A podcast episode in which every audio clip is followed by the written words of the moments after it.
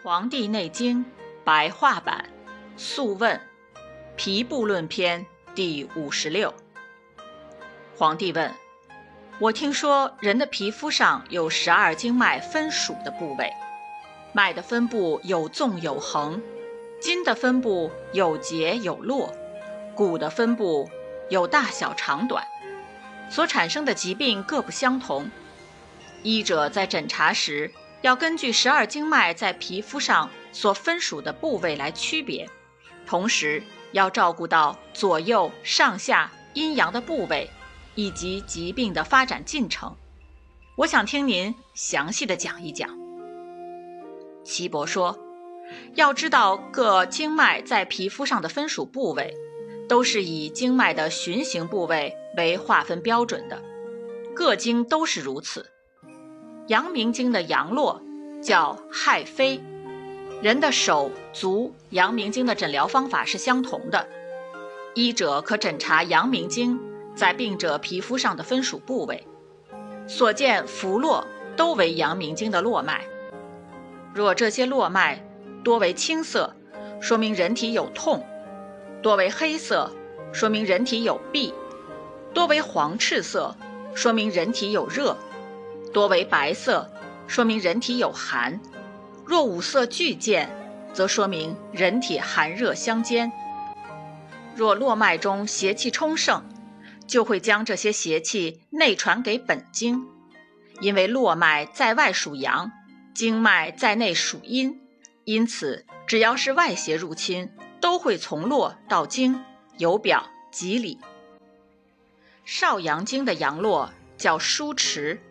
人的手足少阳经的诊疗方法是相同的，医者可诊查少阳经在病者皮肤上的分属部位，所见浮络都为少阳经的络脉。若络脉中邪气充盛，就会将这些邪气内传给本经。因此，邪在阳分主要是向内侵入，邪在阴分主要是外出或侵入更深处。各经的内外出入都是如此。太阳经的阳络叫关枢，人的手足太阳经的诊疗方法是相同的。医者可诊查太阳经在病者皮肤上的分属部位，所见浮络都为太阳经的络脉。若络脉中邪气充盛，就会将这些邪气内传给本经。少阴经的阴络叫枢濡，人的手足少阴经的诊疗方法是相同的。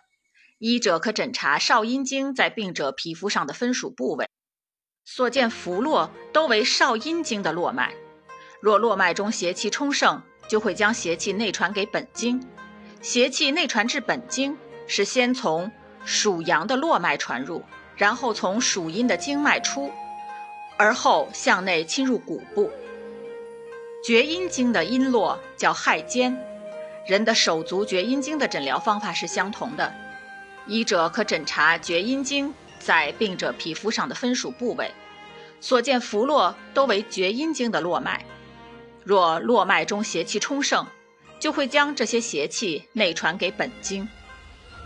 太阴经的阴络叫关折，人的手足太阴经的诊疗方法是相同的。